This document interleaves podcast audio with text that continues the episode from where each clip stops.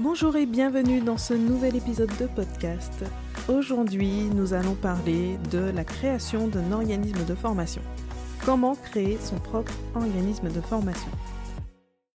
Aujourd'hui, on peut vraiment dire que la formation a le vent en poupe. On n'a certainement jamais eu autant d'offres de formation grâce à la formation en ligne. Il suffit d'avoir une expertise, une expérience, quelque chose à partager et on peut la rendre accessible au monde en créant ses propres formations et en les vendant sur Internet. En général, on va considérer qu'il s'agit de la vente de produits digitaux et donc ce que l'on appelle les infopreneurs. Et d'ailleurs, même si je ne me reconnais pas forcément en tant qu'infopreneuse à part entière, je dois bien reconnaître que c'est probablement grâce à ça que je me suis lancée, parce que ça m'a permis de réaliser tout simplement que c'était possible, qu'on pouvait partager ses compétences et les transmettre comme ça à travers des formations sur Internet, avoir une activité totalement en ligne, tout en gardant l'humain, c'est euh, tout à fait possible, tout à fait compatible. Et c'est comme ça que petit à petit je me suis lancée. Par contre, c'est vrai que souvent on fait une distinction entre l'activité d'infopreneur et l'activité de formateur, parce que dans l'activité de formation, il y a forcément une forte valeur d'amélioration continue, il y a le positionnement qui fait que on s'engage à être suffisamment présent auprès de ses stagiaires pour adapter, compléter la formation, ne serait-ce que permettre aux stagiaires de poser leurs questions, d'obtenir une réponse personnalisée. L'accompagnement fait vraiment partie de la formation. Et ça, c'est quelque chose que les infopreneurs peuvent très bien faire, hein. il y en a plein qui le font, mais c'est quelque chose d'obligatoire quand on est formateur. D'ailleurs, je dois dire que j'ai pas mal tâtonné sur cette question d'accompagnement, à savoir sous quelle forme je pouvais le proposer pour qu'il réponde à un vrai besoin et en même temps que ce soit gérable à mon niveau. Et donc, euh, il y a une session avec vraiment un accompagnement de groupe et c'était un groupe super dynamique, vraiment c'était une bonne expérience. Mais c'est parce que ça convenait à une période très particulière, donc ça fait qu'il y avait beaucoup d'échanges, beaucoup d'interrogations, et donc euh, c'était ça qui faisait euh, cette énergie. Après, sur les sessions suivantes, je me suis rendu compte que ça ne correspondait vraiment pas aux besoins, et du coup j'ai réadapté, et ce que j'ai mis en place aujourd'hui, c'est simplement de me rendre disponible. On peut me poser ces questions directement sur la plateforme de formation ou en m'envoyant un mail, et je m'engage à répondre suffisamment rapidement avec toujours une réponse personnalisée au cas par cas.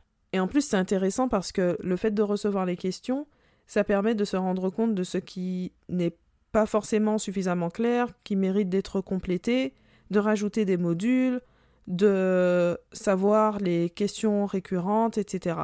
Et tout ça, ça aide justement dans cette démarche d'amélioration continue, donc c'est vraiment super intéressant. Et donc la notion d'amélioration continue dans la formation, ça passe vraiment par plein de choses, ça passe par les contenus, le fait de mettre à jour ses supports, le fait de se former personnellement. On ne peut pas faire de la formation sans se former régulièrement.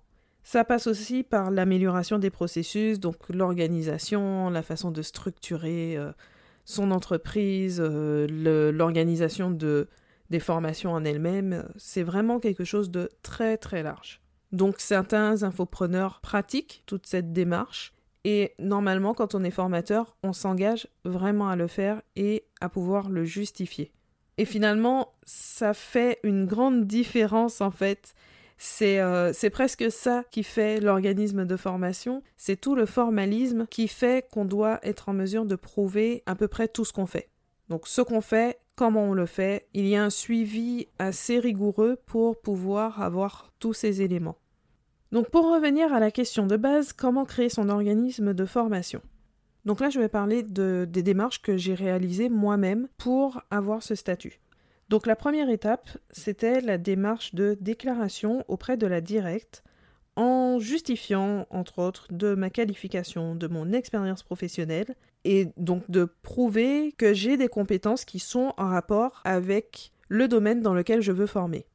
Donc ça, bon, ce n'était pas le plus compliqué puisque j'ai fait des études dans le cursus d'expertise comptable. Ensuite, j'ai travaillé bon, un tout petit peu en comptabilité et beaucoup plus de temps, quelques années, en fait, jusqu'à maintenant, dans le domaine administratif auprès des professionnels.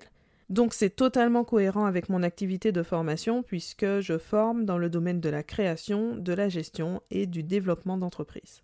Ensuite, un des gros avantages d'être déclaré comme organisme de formation, c'est de pouvoir rendre ces formations finançables, c'est-à-dire de permettre aux personnes qui veulent suivre la formation de bénéficier de financement, donc par des fonds de financement dédiés à la formation professionnelle, par le compte professionnel de formation, par Pôle Emploi, par toutes sortes d'organismes. Alors l'accès au financement, c'est plus ou moins pertinent selon le public auquel on s'adresse, mais clairement pour moi ça faisait vraiment sens puisque la plupart des personnes qui vont se tourner vers moi pour se former, elles sont en reconversion professionnelle et généralement elles viennent du salariat. Donc ça veut dire deux choses, ça veut dire qu'elles découvrent un tout autre univers, la posture du chef d'entreprise, les obligations qu'on a forcément quand on devient professionnel, la gestion d'une entreprise, comment réagir dès qu'on sort un petit peu du cadre, parce que bon, dans l'absolu, créer une micro-entreprise, si on considère juste le formulaire à remplir, ce n'est pas très compliqué. Faire les déclarations chaque mois ou chaque trimestre, ce n'est pas non plus très compliqué. Mais derrière, il peut y avoir plein de petites questions, plein de petites choses à savoir pour tout le quotidien, pour toute la gestion, ou alors quand il y a un couac. Et là, c'est vrai que ça ne s'invente pas. Donc, en général, quand on vient se former chez moi, c'est parce qu'on a ce projet de créer son entreprise et qu'on veut avoir euh, un guide en fait pour aborder sa création et la vie de son entreprise le plus sereinement possible. L'autre chose que ça signifie, devenir du salariat, c'est qu'on a généralement des droits à la formation qui sont utilisables très facilement parce que la plupart des salariés ont aujourd'hui des heures sur leur compte personnel de formation, le CPF. Donc pour le présenter en quelques mots, le CPF, c'est un peu comme un porte-monnaie électronique qui permet d'avoir, donc aujourd'hui il est en euros, donc ça fait une enveloppe de 500 euros par an à utiliser pour des formations professionnelles. Alors, ce n'est pas accessible sur n'importe quelle formation, puisqu'il faut que les organismes de formation aient rempli un certain nombre de critères pour que la formation y soit éligible, mais c'est quand même un très gros plus. Et ça, c'était un de mes principaux objectifs quand j'ai fait les démarches pour être organisme de formation, puisque mon public généralement a ce CPF et ça permet de financer, donc surtout quand on est en création d'entreprise, on n'a pas forcément un gros budget, on doit investir dans pas mal de choses, donc si on peut économiser quelques sous sur cette partie-là, c'est vraiment intéressant. Donc pour rendre ces formations éligibles au financement et tout particulièrement au CPF, il y a plusieurs stratégies. J'en ai expérimenté deux. La première, c'est une formalité totalement gratuite qui s'appelle le Datadoc. Le principe, c'est que en faisant un dossier unique, on se fait connaître auprès de la plupart des financeurs comme ayant validé un certain nombre de critères, donc théoriquement, c'est OK, on peut travailler avec nous. Donc pour ça, il y a un gros dossier à envoyer, donc tout se fait en ligne, hein, donc ça au moins c'est pratique mais avec plein de documents qui prouvent toute mon organisation interne. Du coup, c'est une démarche qui est lourde à réaliser, mais qui est assez utile. Le fait même d'avoir préparé ce dossier, ça oblige déjà à mieux comprendre euh, le monde de la formation professionnelle et à structurer ses procédés puisque comme on est obligé de respecter tout le suivi qui est imposé et de pouvoir apporter les preuves de tout ce qu'on réalise, on est obligé ben, d'avoir des process en fait suffisamment clairs, suffisamment structurés pour ça. Et d'utiliser les outils appropriés aussi. Ça, c'est vraiment utile. Donc le Datadoc, en sachant qu'à côté, bon, j'avais toutes mes activités, j'ai mis environ deux semaines, il me semble, à boucler le dossier en le préparant seul. Si on suit un accompagnement, ça peut aller beaucoup plus vite. Et après, il faut compter environ six semaines pour qu'il soit validé. Donc après ça, j'ai juste eu à inscrire ma formation aux bons endroits pour être visible dans tous les annuaires officiels et sur la plateforme du CPF, donc moncompteformation.gouv.fr. Donc ça, c'est la première stratégie. La deuxième stratégie, elle par contre, elle est payante et ça coûte un peu cher. c'est de passer par la certification. L'avantage, c'est que quand on obtient la certification, ça donne automatiquement droit au Datadoc. Jusqu'à maintenant, la certification est facultative, mais elle sera obligatoire pour accéder au financement à partir de janvier 2022. Même si j'avais le Datadoc, j'ai quand même validé la certification pour faciliter les démarches vers la certification qui sera obligatoire à partir de 2022. Ça permettra d'avoir quelque chose de moins lourd en 2022 grâce à cette étape intermédiaire. Et donc l'idée, en fait, c'est euh, un peu comme le Datadog finalement, on reprend les mêmes euh, critères avec un peu plus d'exigence parce que l'organisme qui fournit la certification, il s'engage en son nom, on peut utiliser son propre logo, un peu comme un label en fait. Et donc voilà, avec euh, les, mêmes démarches de dossiers à fournir pour prouver ce qu'on fait, comment on le fait, les processus, etc.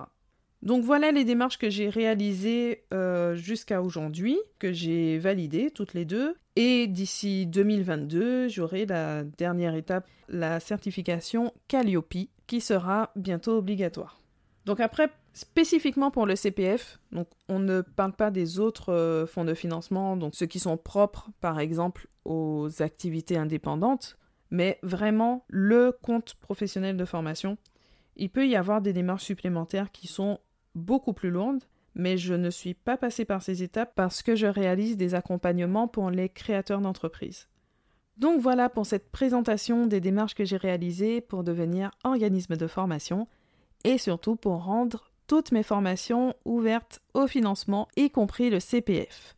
Et ça, c'est possible qu'on réalise des formations en présentiel, à distance, en utilisant différents formats, alors bien sûr, il faut pouvoir prouver tout ce qu'on réalise, que les stagiaires suivent la formation, leur appréciation, etc. Donc, l'organisation interne est assez spécifique et beaucoup plus exigeante que la seule vente d'infoproduits, mais on va dire que c'est la contrepartie en fait. Donc je m'arrête là pour aujourd'hui. Si tu as des questions, n'hésite pas à me contacter, donc soit sur mon blog j'aime la paperasse.com ou sur Instagram, donc mon compte pareil, j'aime la paperasse.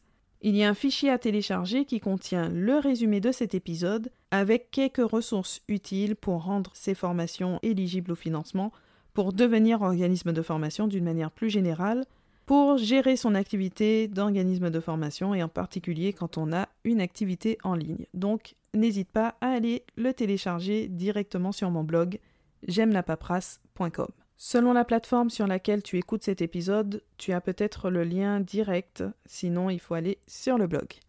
Merci d'avoir écouté cet épisode jusqu'au bout, j'espère qu'il t'a plu. N'hésite pas à mettre un petit like, un commentaire, partager aussi si tu connais quelqu'un que ça peut intéresser. Et quant à nous, on se retrouve très bientôt pour un nouvel épisode.